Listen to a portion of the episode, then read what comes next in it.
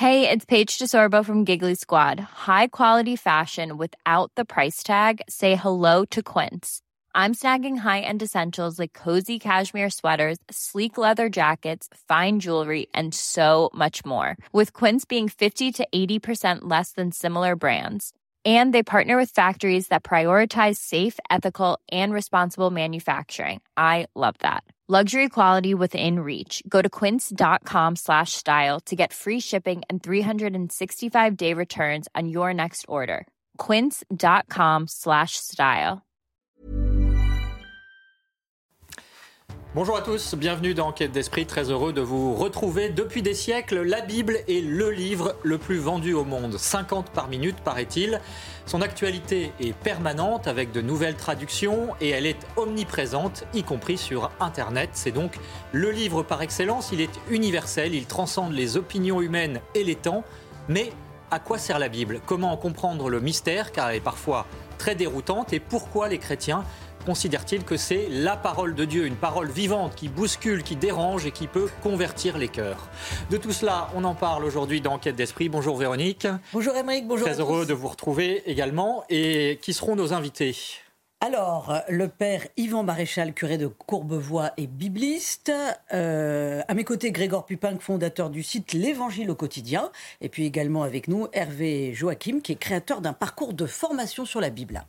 Voilà, on les retrouve tout à l'heure pour cette émission qui est en partenariat avec l'hebdomadaire France Catholique. Tout de suite, les infos Somaya Labidi.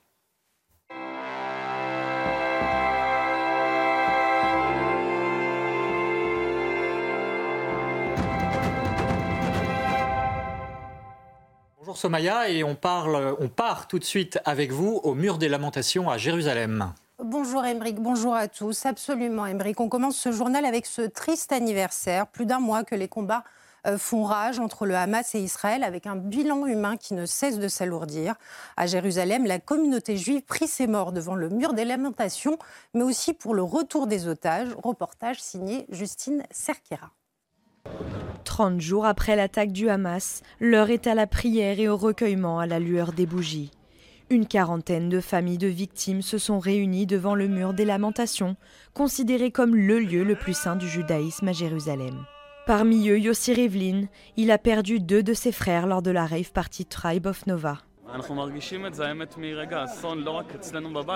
En fait, nous ressentons l'unité du peuple après la catastrophe, non seulement dans notre maison, mais aussi dans tout le pays. Il est dommage que nous ayons dû attendre ce moment, mais oui, cette unité est ressentie et j'espère simplement qu'elle se poursuivra et que nous ne retournerons pas à notre routine. Les participants ont allumé environ 1400 bougies portant le nom des victimes et ont récité ensemble la prière des morts du Kaddish ainsi que des psaumes.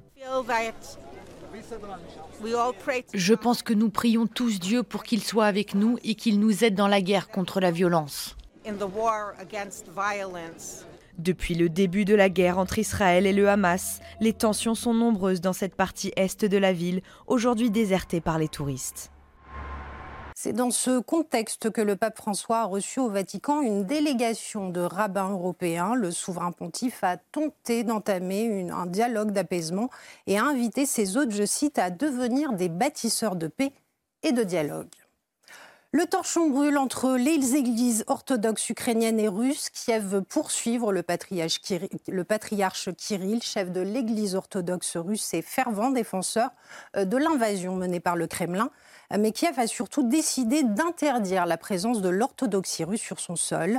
La guerre entre Kiev et Moscou a donc aussi de grands enjeux spirituels, comme nous l'explique Éloi Rochebrune. Entre Moscou et Kiev, la guerre est aussi spirituelle.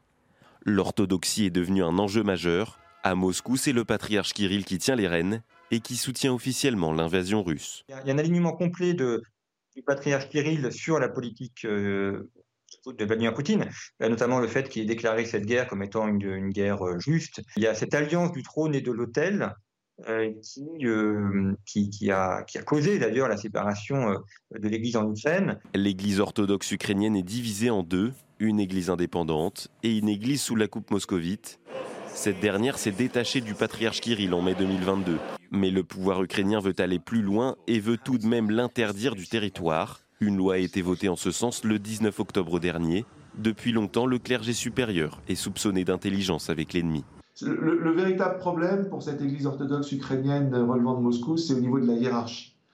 Euh, beaucoup d'experts considèrent que cette hiérarchie, elle n'est pas libre, elle n'est pas indépendante. Il y a des dossiers compromettants sur euh, chacun de ces métropolites qui existent à Moscou. Et du coup, ils n'ont pas cette audace pour couper pleinement les liens. À Moscou, on dénonce des persécutions, à Kiev, on parle de raison d'État. L'Église indépendante s'investit auprès des soldats et des populations déplacées. La guerre entre l'Ukraine et la Russie a aussi profondément changé la sociologie religieuse ukrainienne. Désormais, seuls 4% de la population se reconnaît dans l'Église russe en juillet 2022, contre 18% l'année précédente. De nombreux fidèles ont rejoint l'Église indépendante. Dans le reste de l'actualité, les évêques de France ont réaffirmé leur opposition à l'euthanasie et à l'avortement en conclusion de leur assemblée plénière à Lourdes. Il n'est pas question, je cite, d'affaiblir la force du repère biblique Tu ne tueras pas, ont-ils affirmé dans un communiqué, alors que deux projets de loi sont prévus à l'agenda politique, l'un sur l'inscription du droit à l'avortement dans la Constitution, l'autre sur le suicide assisté. Et puis on referme ce journal avec cette sortie cinéma. Le film Sound of Freedom sera à l'affiche le 15 novembre prochain, un thriller basé sur l'histoire vraie d'un policier américain qui a lutté contre la pédocriminalité.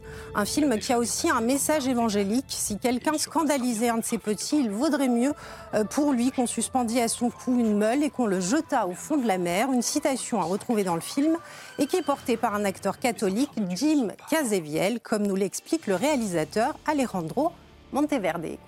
Tu fais ça c'était une phrase qui n'était pas dans le script. Uh, L'acteur l'a improvisé et j'ai vraiment aimé. Il jouait Tim Ballard, un personnage qui à la fois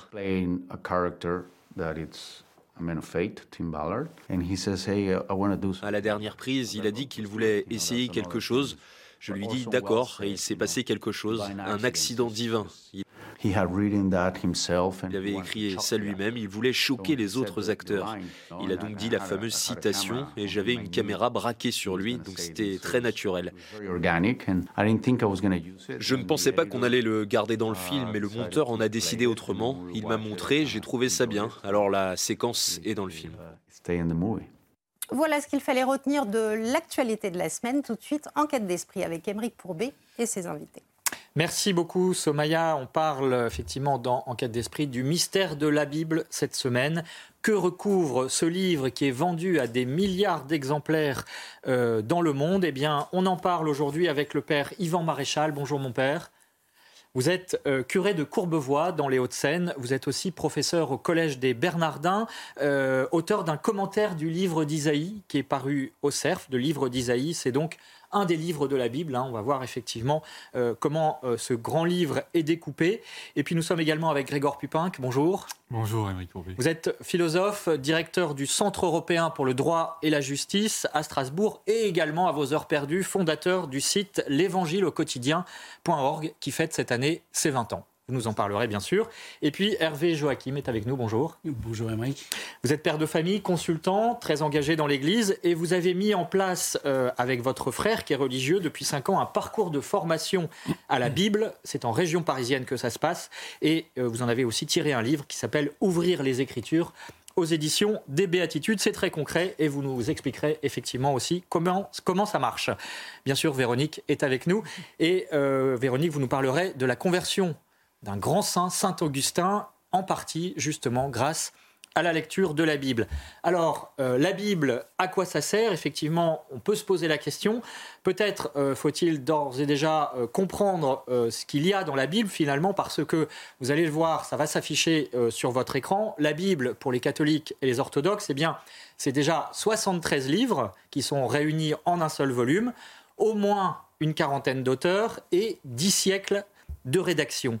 Alors, euh, Père Yvan Maréchal, première question pour vous, justement, pourquoi cette multitude d'auteurs, pourquoi avoir mis dix siècles à la rédiger? Et pourquoi on trouve aussi, euh, si on détaille un peu le contenu, tous les styles dans la Bible? Il y a des histoires d'amour, des intrigues politiques, des poèmes, des proverbes, des paroles de sagesse. Qu'est-ce qui fait l'unité de tout cela? Qu'est-ce qui fait l'unité de tout cela? C'est que cette Bible n'est pas seulement une bibliothèque composée de 73 livres, 46 de l'Ancien Testament, 27 du Nouveau Testament, mais cette, cette Bible est une parole vivante, c'est la parole de Dieu, c'est Dieu qui parle. Et Dieu veut s'exprimer depuis les origines, depuis toujours. Dieu veut entrer en communication, et donc depuis la création de l'homme, il ne cherche que cela, instaurer une communication et donc une alliance avec l'homme. Et à travers cette richesse de la parole, à travers une parole divine qui devient parole humaine, Dieu euh, épouse toutes les mouvances de notre humanité pour pouvoir communiquer qui il est, se révéler et nous révéler aussi euh, à nous-mêmes ce que nous sommes ou ce que nous devrions être, fait à l'image de Dieu. Hervé Joachim, à quoi ça sert euh, de lire la Bible euh, Est-ce qu'il euh, ne manque pas à travers tout cela un fil directeur pour permettre de rentrer dans ce, texte qui est considérable? On en a une sous les yeux là sur le plateau. On voit que quand même, pour rentrer dedans, il faut un certain courage. C'est vrai que lire la Bible, c'est 44 heures de lecture. Si, si on ne s'arrêtait pas, c'est 44 heures de lecture. C'est beaucoup moins, par Ça, c'est avéré c'est avéré, c'est des statistiques. Euh, bon, mais ce qui est intéressant, c'est le relatif. C'est beaucoup moins, par exemple, que Proust euh, ou, que la recherche euh, ou que le, Game of Thrones ou Harry Potter, par exemple, hein, selon les statistiques que vous avez produites dans votre livre. Donc, on pourrait se dire, on a appris à lire, c'est facile.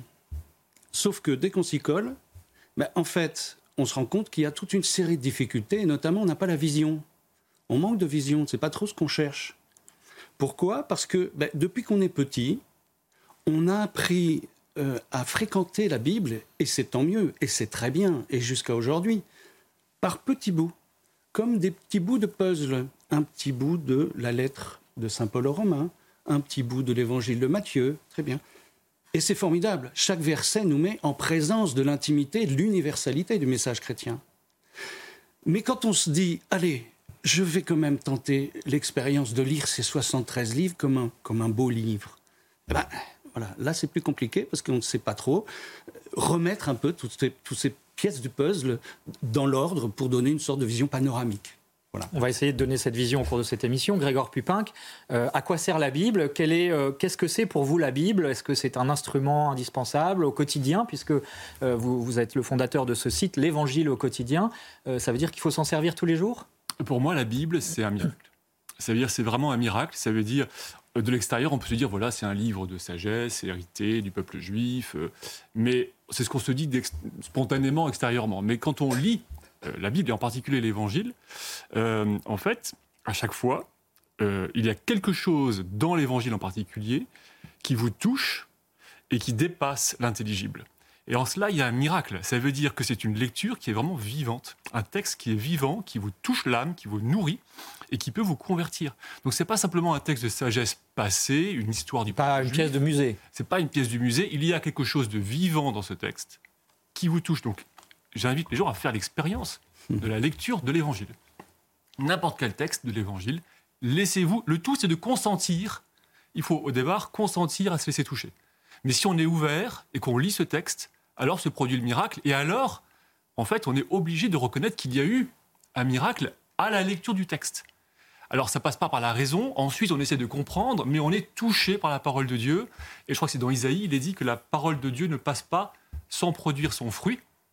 Et donc c'est bien cela, la parole de Dieu est vivante, elle rentre en notre âme, si on l'accepte, et elle produit un fruit. Et ce, ce fruit, on le voit, on en bénéficie toute la journée, il vous nourrit, il vous maintient en vie, dans l'espérance. Et effectivement, là, on est en relation par la parole de Dieu avec Dieu lui-même, et c'est Dieu qui veut nous rejoindre par sa parole. Véronique Jacquet et Pierre Joachim. Je pense qu'il faut quand même faire un distinguo entre l'Ancien et le Nouveau Testament, parce que là, vous parlez des évangiles, c'est presque facile à comprendre, puisqu'il s'agit de relater la parole du Christ qui est une parole de vie, effectivement, qui fait vivre, qui fait vivre des milliards de chrétiens. Mais quand il s'agit de l'Ancien Testament, moi je trouve quand même cela beaucoup plus ardu. Vous nous dites que c'est une parole vivante. Est-ce que ça veut dire que c'est une parole inspirée par Dieu? Vous avez travaillé sur Isaïe, qui est un prophète. Est-ce que ça veut dire que le prophète reçoit la parole de Dieu? Comment on comprend les choses? Comment on s'en nourrit? Le prophète se considère vraiment comme un homme de Dieu à part entière, contrairement à ses contemporains euh, qu'il dénonce très souvent par des oracles de menaces, de jugements, de condamnations. Euh, Et donc il perçoit que Dieu lui parle, il devient à son tour la bouche de Dieu, l'instrument dans la main de Dieu pour communiquer ce que Dieu veut dire à son peuple. Et donc euh, cette parole devient une parole qui cherche à convertir les cœurs. Et donc même dans l'Ancien Testament, même à travers ces histoires qui nous paraissent lointaines, très antiques, euh, eh bien, le Seigneur euh, a quelque chose à dire à son peuple. Et cette parole qui a été prononcée il y a plus de 2000 ans, voire 3000 ans, eh bien, elle est encore actuelle aujourd'hui pour nous.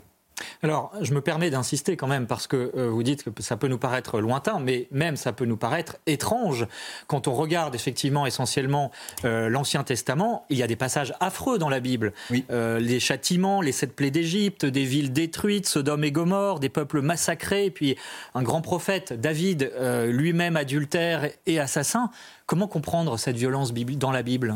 Parce que justement, Dieu vient à la rencontre de notre humanité, une humanité qui est violente et euh, qui a besoin de, de, maîtriser cette, cette violence, cette brutalité qui est la nôtre.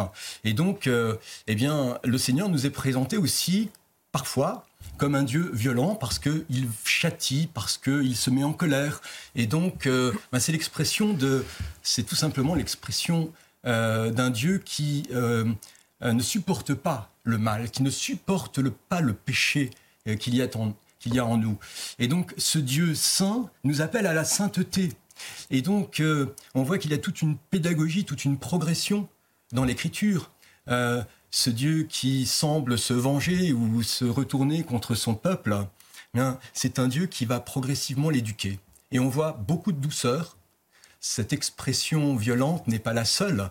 Ce n'est pas le seul visage de Dieu, parce que dans la Bible, il y a beaucoup d'anthropomorphismes qui nous disent euh, finalement. Euh, C'est-à-dire anthropomorphisme On attend ça. Ça veut dire, ça veut dire qu'on nous présente Dieu avec des caractéristiques humaines. Ça, c'était l'Antiquité grecque, par exemple. Qui sont les nôtres. Il y a une sorte de projection. Nous sommes violents et donc on imagine un Dieu violent. Et voilà que progressivement, on voit comment il y a beaucoup de douceur en Dieu. Il ne faut pas se dire, d'un côté, il y a le Dieu de l'Ancien Testament qui est un Dieu méchant, et de l'autre côté, il y a le Dieu du Nouveau Testament qui est celui de l'amour. Non, c'est le même Dieu. Dieu n'est pas différent dans l'Ancien et dans le Nouveau, mais il y a une progression, et donc euh, c'est aussi ce parcours historique que l'on fait quand on lit la Bible. On se rend compte que cette parole, elle s'inscrit progressivement dans l'histoire de nos événements, dans l'histoire de notre humanité. Cette parole s'incarne. On parlera peut-être de ce sujet de l'incarnation. C'est l'histoire des hommes et l'histoire de Dieu, finalement. Hervé, Hervé Joachim, pardon, et puis Grégor Pupin avant la pub. Et je, voulais rebondir euh, effectivement sur ce que disait euh, Grégor. Euh, la, parole de Dieu, une parole, c'est un miracle, une parole transformante. Je voudrais aussi, justement, dire qu'en fait, Jésus nous promet une béatitude à ce sujet. Lorsqu'on prend le 73e livre de la Bible, qui est l'Apocalypse, dès le chapitre 1, Heureux celui qui lit ce livre. Quand on prend le, sermon des béatitudes sur la montagne, heureux serait heureux les doux, heureux les miséricordieux, heureux si vous êtes persécutés pour la voilà. On se dit, euh, on fait l'examen de conscience, euh, ça va être compliqué quand même. À la fin de la Bible, il nous dit heureux celui qui lit ce livre. On a appris à lire, on peut lire ça. Ça veut dire que quand on sera devant le Seigneur, il nous dira euh, tu sais la lettre que, la lettre que je t'avais envoyée là? tu l'as lue voilà, ça, il peut nous l'a demandé. Grégor Pupin, avant la pause. Oui, c'est vrai qu'il y, a une. En fait, il y a la Bible, c'est aussi toute l'histoire de la, de la, révélation de Dieu aux, hommes. Et donc, cette révélation, elle est progressive. Elle est vraiment, vous l'avez dit, il y a une pédagogie de Dieu. Dieu se révèle progressivement dans l'état dans lequel on est. Et il nous apprend, je pense que le message des béatitudes, ben, en fait, il n'aurait pas, pas été audible au début de l'histoire de la relation entre Dieu et les hommes. Euh, il a fallu tout cet apprentissage d'abord de la fidélité du peuple juif à l'égard de Dieu pour ensuite arriver euh, aux béatitudes, qui est le summum. Le summum. Donc il y a cette pédagogie, mais aussi pour nous aujourd'hui et pour tous les, tous les chrétiens, euh, l'Ancien Testament, c'est aussi euh, le, témoignage, la preuve, l'exemple euh, de, des efforts qu'il faut faire pour être fidèle dans notre relation à Dieu. Je pense que c'est avant, cela, avant tout cela le, le message, la fidélité de Dieu envers les hommes et les efforts des hommes pour rester fidèles malgré les chutes Dieu. On peut rappeler aussi l'étymologie hein, du mot testament, que ce soit l'ancien ou le nouveau, qui veut dire alliance, hein, alliance entre Dieu et les hommes. Mais comment et pourquoi euh, lire la Bible? Eh bien, euh, on parle de tout cela dans Quête d'esprit. Vous nous retrouvez après la pub et vous restez avec nous, bien sûr. De retour dans Enquête d'esprit, nous parlons de la Bible. Comment et pourquoi la lire Est-elle la parole vivante de Dieu? On en parle avec nos invités. Le père Yvan Maréchal, il est prêtre, euh, curé de Courbevoie et bibliste, auteur d'un commentaire du livre d'Isaïe, publié au CERF, avec également Grégor Pupinck, qui est le fondateur du site L'Évangile au quotidien il nous en parlera. Ce site fête ses 20 ans. Et puis euh, Hervé Joachim qui a mis au point un parcours de formation à la Bible et euh, qui en a tiré un livre, Ouvrir les Écritures aux éditions des Béatitudes. Et puis Véronique nous parlera aussi de la conversion de Saint Augustin, Saint Augustin qui euh, s'est converti notamment en partie à travers la lecture de la Bible. Auparavant, je voudrais redémarrer cette deuxième partie par une question, parce que vous avez dit tout à l'heure, c'est un livre inspiré par Dieu. Mais très concrètement, comment ça se passe? Parce que euh, si on prend du côté de l'islam, les, musulmans disent euh, le Coran a été directement inspiré par Dieu à Mahomet. Est-ce que c'est exactement la même chose euh, pour la Bible ou est-ce que cela passe par des auteurs, des médiations humaines, Père Maréchal? Oui, ce livre est inspiré par Dieu au même titre que les musulmans peuvent dire que le Coran est inspiré. Alors, le Coran, dans la tradition sunnite, est dit incréé il est euh, vraiment cette parole qui, participe de la substance de Dieu et qui est en Dieu depuis toute éternité, donnée à Mahomet pour que Mahomet le garde en mémoire et le transmettre, le transmette au début du 7e siècle. Donc euh, voilà, ça c'est la façon de voir de l'islam. Du côté euh, du judéo-christianisme, cette parole inspirée, c'est une parole de Dieu, mais qui ne qui ne tombe pas du ciel de la main de l'ange Gabriel. C'est vraiment une parole qui est euh, travaillée, qui est prononcée, qui est rédigée par des auteurs humains euh, qui ont participé, collaboré avec Dieu. Donc il y a vraiment un travail, euh, un travail de, de, collaboration entre Dieu et les hommes.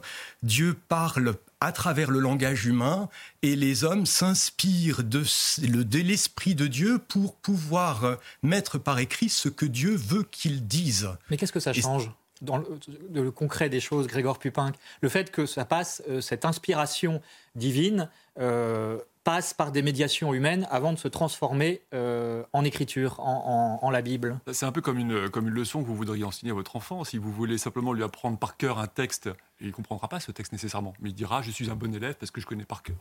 Par contre, si euh, vous voulez que votre enfant vraiment comprenne le message, il faut effectivement qu'il y ait une appropriation. Et encore là, on peut dire qu'on voit là, le désir de Dieu de ne pas agir seul, mais d'impliquer l'être humain, l'homme, sa créature, c'est qu'il nous implique même euh, dans, effectivement, dans, notre propre salut et dans la compréhension et la transmission de l'Évangile. Donc c'est vrai que l'Ancien Testament, le Nouveau Testament, euh, ce sont des hommes. En plus, pour le Nouveau Testament, il y a l'Église qui a un rôle essentiel. Euh, dans la, connaissance, la reconnaissance de, la canonicité des textes, dans l'interprétation. Donc voilà, nous sommes euh, pleinement euh, associés à ces textes. nous ne sommes pas des élèves simplement ayant une mémoire, devant apprendre par cœur un texte, mais nous pouvons vraiment et nous sommes invités à y entrer. Alors c'est un point important parce qu'effectivement, vous avez dit, c'est l'Église finalement qui décide euh, quel texte euh, est inspiré par Dieu, mais sous quels critères, Hervé Joachim? Euh, Moi je dirais que le... dans la Bible, l'Église a retenu un certain nombre de textes. Par exemple, prenons les évangiles. Les évangiles, il y en a eu d'autres. Elle en a retenu quatre. Je pense qu'il y a un point qui est intéressant, c'est que, parmi tous les points intéressants, c'est qu'en fait, la Bible, elle n'est pas achevée. C'est-à-dire que les, actes des apôtres, c'est-à-dire que lorsque l'Esprit Saint est, est envoyé sur les apôtres, les actes des apôtres est un livre qui n'est pas achevé, il n'est pas terminé. Qu'est-ce que ça veut nous dire? Ça veut nous dire que c'est à nous de l'écrire. Donc en réalité, cette inspiration qui est passée par cette quarantaine d'auteurs, par tous ces auteurs qui effectivement étaient mus par l'Esprit Saint, c'est nous qui continuons d'écrire ce livre sous la motion de l'Esprit Saint. Véronique, la fixation. Oui, pardon, Père Maréchal. Non, ce qu'on peut dire, c'est que la Bible est inspirée et elle est inspirante. C'est-à-dire que le travail de l'Esprit Saint, il est depuis le départ, depuis. Il sort de, du cœur de Dieu. Dieu veut s'exprimer et veut adresser un message à l'homme. Et voilà que l'homme s'empare de ce message, le met par écrit. Donc, euh, c'est-à-dire qu'on en fixe la mémoire. Mais ensuite, le lecteur, à son tour, est inspiré. Donc, euh, inspiré par cette parole, il, il, reçoit la parole, et donc l'inspiration va jusqu'à la réception du texte. Que ce texte soit proclamé dans la liturgie ou qu'il soit lu individuellement euh, dans, euh, dans sa chambre. Donc, on voit comment ce mouvement d'inspiration, c'est quelque chose de vivant. Ce n'est pas figé. Ça suppose une écoute active. Et ça, exactement. vivante. Et vivante. Véronique, ce, ce, canon des Écritures, comme on dit, hein, c'est-à-dire vraiment euh, le moment où l'Église a fixé, euh, a dit ça c'est dans la Bible, ça ça n'y est pas. Comment ça s'est passé concrètement? Alors, c'est un processus vraiment long et complexe. Hein. Ça a pris euh, des siècles, disons les choses, à partir de l'Ancien Testament. long processus à travers l'histoire d'Israël, donc l'Ancien Testament, et ce que l'Église primitive a choisi de considérer comme sous l'inspiration de l'Esprit Saint, euh, les Écritures en fait ne sont pas devenues saintes parce qu'on les a déclarées saintes. Alors les critères qui ont été pris en compte par ceux que l'on appelle les pères de l'Église dans les premiers siècles du christianisme, ce sont les récits euh, rédigés par les apôtres, donc il y avait un caractère apostolique. Nous avons reçu une parole du Christ, nous vous la transmettons et nous la transmettons aux premiers évêques. Voilà, là c'est quelque part une façon de figer sans la figer une parole vivante. Et puis, il y a l'orthodoxie, c'est-à-dire que l'écrit doit refléter la règle de foi de l'Église, la tradition transmise par les apôtres. Voilà, on ne transige pas avec la parole de Dieu, bien entendu. Euh, on a évoqué l'inspiration, évidemment avec l'Esprit Saint. Alors ensuite, pour euh, inscrire ce canon dans la durée et en faire une référence pour l'Église à travers les siècles, parce que ça fait quand même 2000 ans qu'on parle d'une parole qui, ne, qui ne bouge pas. Il y a eu le concile d'Hippone en 393, celui de Carthage en 397, où ce qui est très émouvant, c'est qu'il y, avait le grand Saint-Augustin dont nous allons parler, qui reconnaissent donc ces deux conciles la valeur du Nouveau Testament tel que nous le connaissons aujourd'hui. Donc on voit qu'il a presque fallu quatre siècles euh, après que, que, la parole de Jésus ait été transmise aux apôtres hein, pour, pour reconnaître la valeur de ce texte et en faire une valeur universelle. Et puis, alors ça, c'est important de dire un petit mot là-dessus. Au XVIe siècle, Luther fait le distinguo, donc Luther le protestantisme fait le distinguo entre ce qui relève des Écritures et de la tradition de l'Église. Et lui, il fait une hiérarchie entre ce qui relève de la Bible juive et le reste. Il dit non, non, c'est pas la même chose. Et il faudra donc, toujours au XVIe siècle, le Concile de Trente, qui œuvre pour contrecarrer la réforme protestante, donc le Concile de Trente catholique, qui affirme en 1546 que l'Église révère de la même façon tous les textes sacrés. Donc on ne fait pas de distinguo entre l'Ancien et le Nouveau Testament. C'est très important euh, et très précis. Euh, Père Maréchal, peut-être un petit commentaire là-dessus. Euh, c'est important qu'il y ait une, autorité comme l'Église, dans le cas du catholicisme, qui décide justement, quels sont les textes inspirés. Oui, c'est important qu'il y ait une autorité parce que parce que ça prouve que euh, l'autorité c'est pas euh, un pouvoir tout puissant qui vient euh, dire de façon péremptoire voilà c'est comme ça et pas autrement, mais c'est une autorité qui est en dialogue avec l'autorité même de Dieu. Quand on dit que Dieu est auteur et que les, les, et que des êtres humains, des écrivains bibliques sont également auteurs. Le mot auteur est à prendre dans son sens étymologique d'autorité, c'est-à-dire ceux qui augmente, ce qui fait grandir, ce qui, euh, euh, ce qui permet de, ben de, de, oui, de consolider la foi. Donc euh, c'est dans ce sens-là qu'il faut, faut accepter la notion d'autorité. Donc l'autorité ecclésiale, eh bien, elle est là au service de la foi du peuple de Dieu. Et donc, c'est en ce sens-là que l'Église, à un moment, a voulu arrêter euh, une liste officielle des textes. On dit dans le, dans le Concile euh, de Trente, euh, voilà, la liste authentique, ça veut dire officielle, dans ce sens-là, parce qu'à un moment, ben, il faut bien dire qu'il y a des textes, comme ce que, ceux que l'on appelle les apocryphes, qui sont des textes plutôt de tendance gnostique et qui n'apportent pas grand-chose à la foi. Donc voilà, le but, c'est quand même la foi. Alors, euh, avant de, continuer cette discussion, je voudrais qu'on se rende à Jérusalem parce que la Bible est aussi un objet d'étude scientifique. Hein. Euh, c'est très important. Et notamment euh, cette école biblique de Jérusalem, qui est un établissement français d'enseignement supérieur spécialisé justement dans l'archéologie et l'interprétation biblique. Et ça a été fondé par un religieux dominicain. Regardez cette histoire avec Éloi Rochebrune. Face à la remise en cause rationaliste de la Bible, le père dominicain Marie-Joseph Lagrange crée en 1890 une école biblique et archéologique au couvent Saint-Étienne en Terre Sainte pour, disait-il, étudier la Bible au pays de la Bible, le texte dans son contexte. Ce n'est pas indispensable d'être sur place. Il y a beaucoup de lieux dans le monde où on fait de très belles études bibliques, n'est-ce pas, et de très belles traductions. je dirais c'est tout de même préférable. Nous sommes ici dans des lieux qui sont très inspirants. L'école est spécialisée en exégèse des textes bibliques. Elle participe aussi à de nombreuses fouilles archéologiques en Israël. Ses travaux sont reconnus dans le monde entier. On lui doit notamment la fameuse Bible de Jérusalem. Nos étudiants doctorants sont de différentes nationalités. Actuellement, on a un doctorant qui vient de Corée, on en a un du Nigeria, on en a euh, des États-Unis, on en a de Pologne, de France. Une trentaine d'élèves, prêtres et laïcs, viennent chaque année étudier à Jérusalem. Les cours sont dispensés par les dominicains, savants et religieux. Un écosystème stimulant pour la recherche biblique. Comme Saint Jérôme, euh, il faut être d'inlassables et, humbles ouvriers qui, ont du goût à la parole de Dieu. Finalement, c'est de ça qu'il s'agit. Hein. On est là pour euh, servir une parole qui nous dépasse, qui nous est donnée, que nous avons à transmettre. Et voilà, on fait ça avec beaucoup de patience et de, et de joie. L'école biblique poursuit l'héritage de son fondateur décédé en 1938. Par la publication régulière d'ouvrages d'études bibliques, elle relève l'immense défi actuel de concilier foi et raison. Grégor Pupinck, euh, vous êtes philosophe, peut-être un petit commentaire là-dessus. Est-ce que c'est important, quand on parle de la Bible, de ne pas laisser son intelligence au vestiaire, mais qu'au contraire, euh, à travers la Bible, il y a quand même euh, un dialogue entre foi et raison, comme il a été dit dans ce reportage? Oui, bien sûr, évidemment, la, Bible est aussi une source d'enseignement historique, même si tout n'est pas... et de civilisation aussi. De civilisation, bien sûr. mais ce qu'on peut dire également, c'est que le, les, quatre évangiles euh, corroborent entre eux, enfin se, se, confirment mutuellement. Euh, et, donc il y a euh, dans la volonté de, l'Église d'identifier les textes authentiques un désir d'historicité, un désir de, justesse.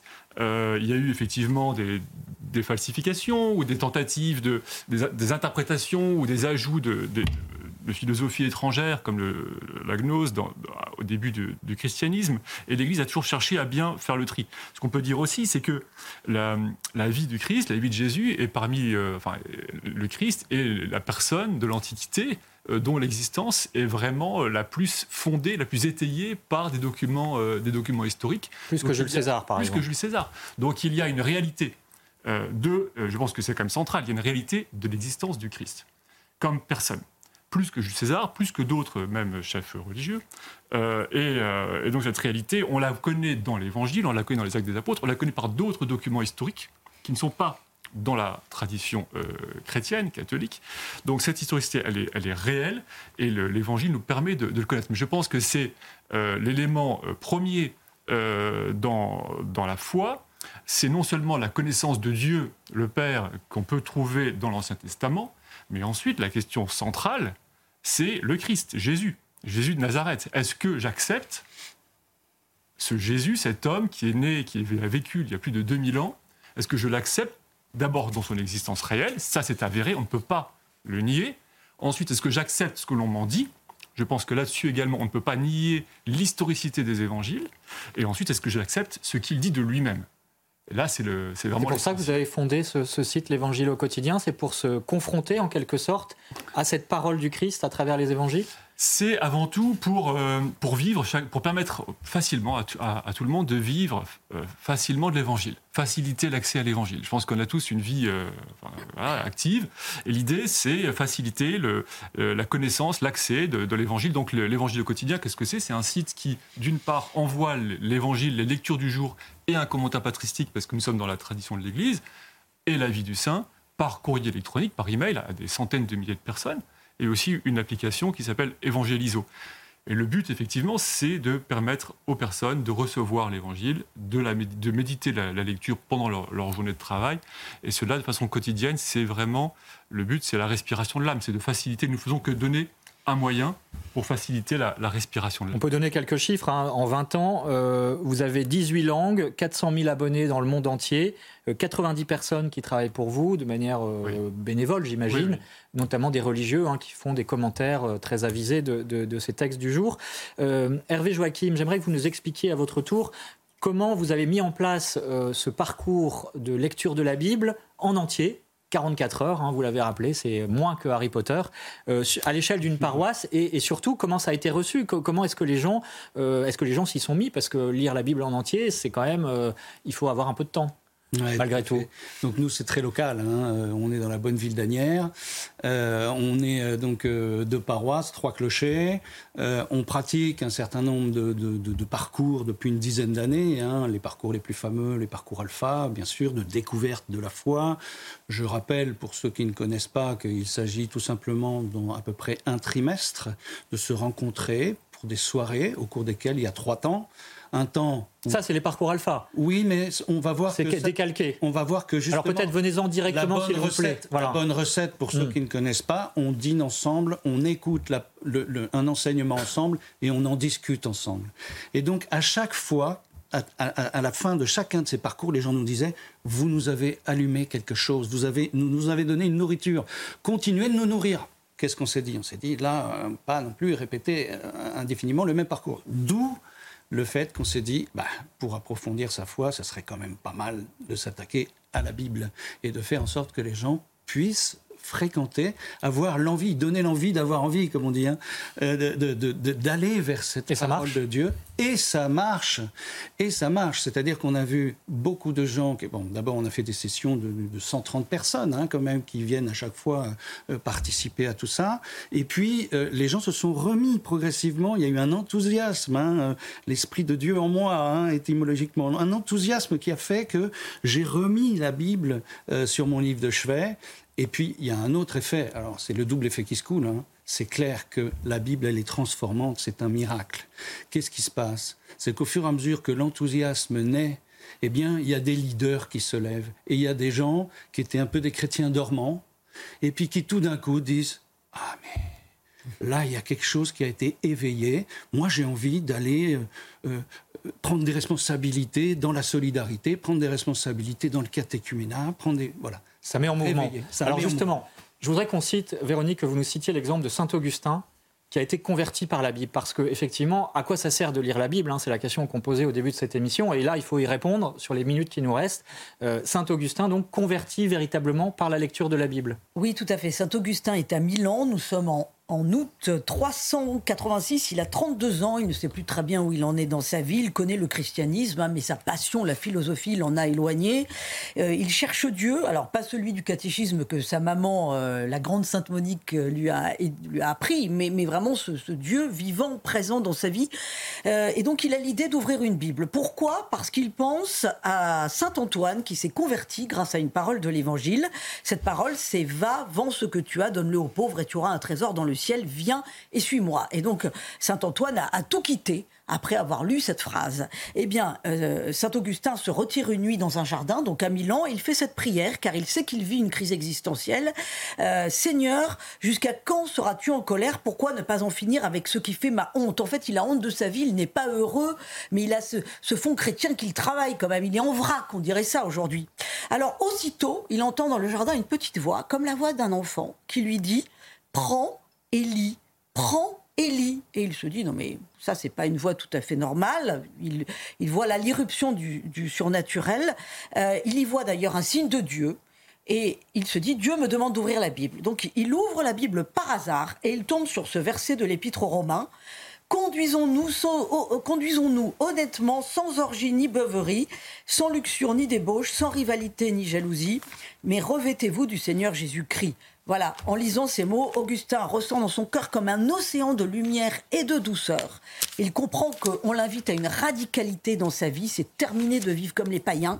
Désormais, il sera profondément chrétien euh, et il va prendre la Bible au sérieux puisqu'il va devenir non seulement chrétien, mais ensuite prêtre, évêque, puis euh, évidemment l'un des plus grands penseurs chrétiens de tous les temps. Merci beaucoup Véronique. Alors un commentaire, euh, Père Maréchal, parce que effectivement cette parole, elle transforme, c'est eh actif. Alors justement, je voudrais vous lire un, verset qu'on trouve dans la lettre aux Hébreux, euh, vers la fin du Nouveau Testament. Elle est vivante, la parole de Dieu, énergique et plus coupante qu'une épée à deux tranchants. Elle va jusqu'au point de partage de l'âme et de l'esprit, des jointures et des moelles. Elle juge des intentions et des pensées du cœur. On voit donc comment vraiment cette parole change le cœur.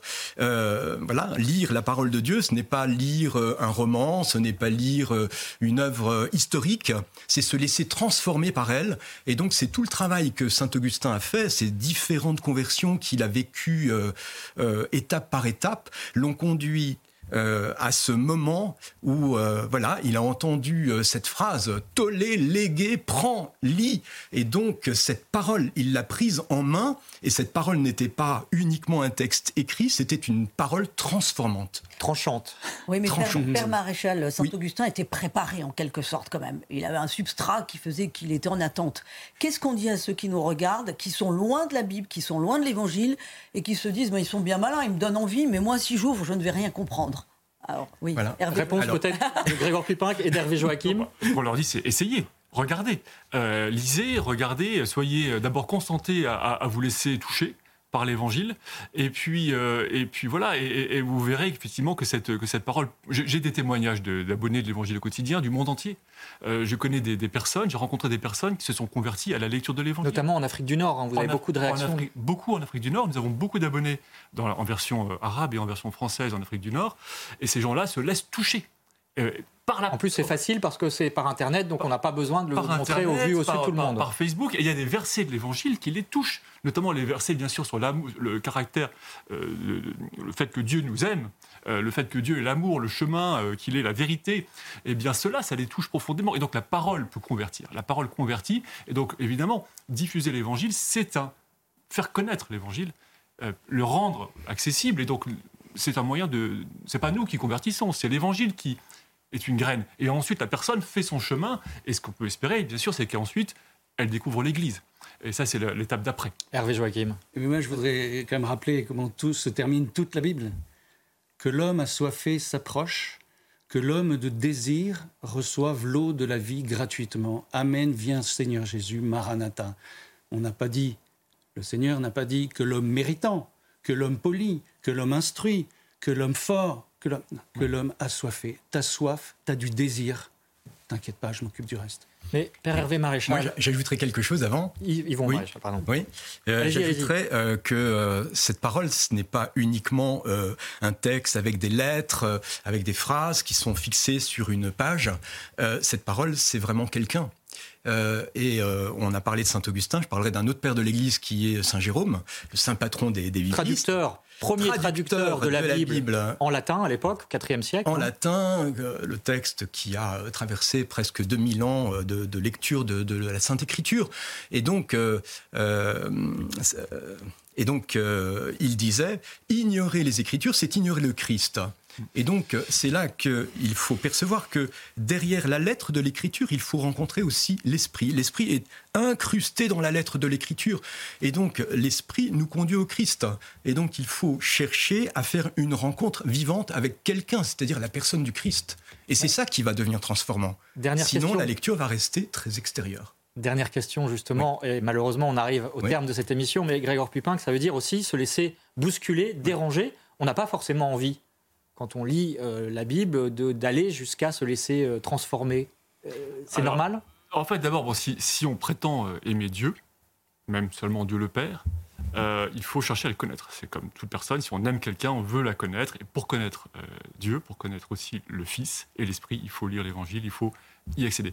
Deuxième chose, Dieu, le Père, par le Christ, a fait l'effort de nous rejoindre il a fait l'effort de nous rejoindre. Aujourd'hui, nous sommes dans une société où souvent on dit oui, chacun fait son petit chemin pour trouver Dieu. Mais qui sommes-nous pour réussir à connaître Dieu? On peut avoir une idée générale, une idée abstraite.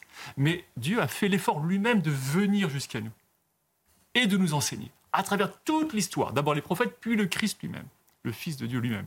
Et donc cette, ce mouvement descendant, c'est lui qui vient à notre rencontre. Donc la question qui se pose, c'est est-ce que nous acceptons de le rencontrer, de lui ouvrir notre cœur, de notre intelligence Ou est-ce que simplement on dit non, non, je, ferme la porte et puis je fais mon petit chemin? La question, est là. Nous avons une responsabilité qui est est-ce que nous acceptons ou non d'accueillir le Fils de Dieu qui a fait l'effort de nous rejoindre? La question se pose à chacun d'entre nous. Euh, malheureusement, c'est euh, l'émission arrive à son terme. Merci à tous euh, d'avoir éclairé cette question de la Bible, la parole vivante de Dieu et qu'en faire. Père Yvan Maréchal, je rappelle le titre de votre ouvrage, le livre d'Isaïe, commentaire du livre d'Isaïe aux éditions du Cerf. Grégor Pupinck, le site l'évangile au quotidien.org qui fête ses 20 ans. Hervé Joachim, je renvoie à votre livre Ouvrir les Écritures, hein, ce parcours de formation pour lire la Bible en continu, enfin en tout cas en entier euh, sur une paroisse par exemple ou ailleurs. Euh, c'est publié aux éditions des Béatitudes. C'est très concret, très précis, très utile. Vraiment, je vous le recommande. Véronique, aussi, euh, une recommandation, c'est celle de France catholique. Oui, la lecture de France catholique qui fait sa une cette semaine sur ces chrétiens qui ont résisté au nazisme. Voilà, c'est très intéressant, mais pas suffisamment un coup de projecteur sur ces belles figures qui ont fait l'histoire. France catholique euh, sur euh, Internet également. Ou sur france-catholique.fr. Absolument. Et puis, une dernière recommandation, une parution comme quoi la Bible continue de faire une activité éditoriale euh, très récurrente, c'est la Bible Crampon, publiée aux éditions Teki, une des premières traductions modernes en français, très littérale, c'est-à-dire fidèle au texte originel, euh, qui avait été donc traduit euh, par le chanoine Crampon à l'époque et qui a été révisé, actualisé avec notamment les découvertes de Qumran. C'est passionnant et c'est donc aux éditions Teki. Merci à Aurélie Lucano, aux équipes techniques de CNews et puis la semaine prochaine, Véronique. Deuxième volet de cette émission, en quelque sorte. On a parlé des Écritures, on va parler de la tradition. Voilà, on va parler de la tradition. Qu'est-ce que c'est que cette tradition de l'Église qu'on ressort un petit peu comme ça tout le temps, mais à quoi a-t-on véritablement à faire Les deux sources de la révélation, on verra ce que c'est que la révélation, justement. Merci à tous encore d'avoir suivi cette émission. Très bonne journée à tous et l'info continue sur CNews.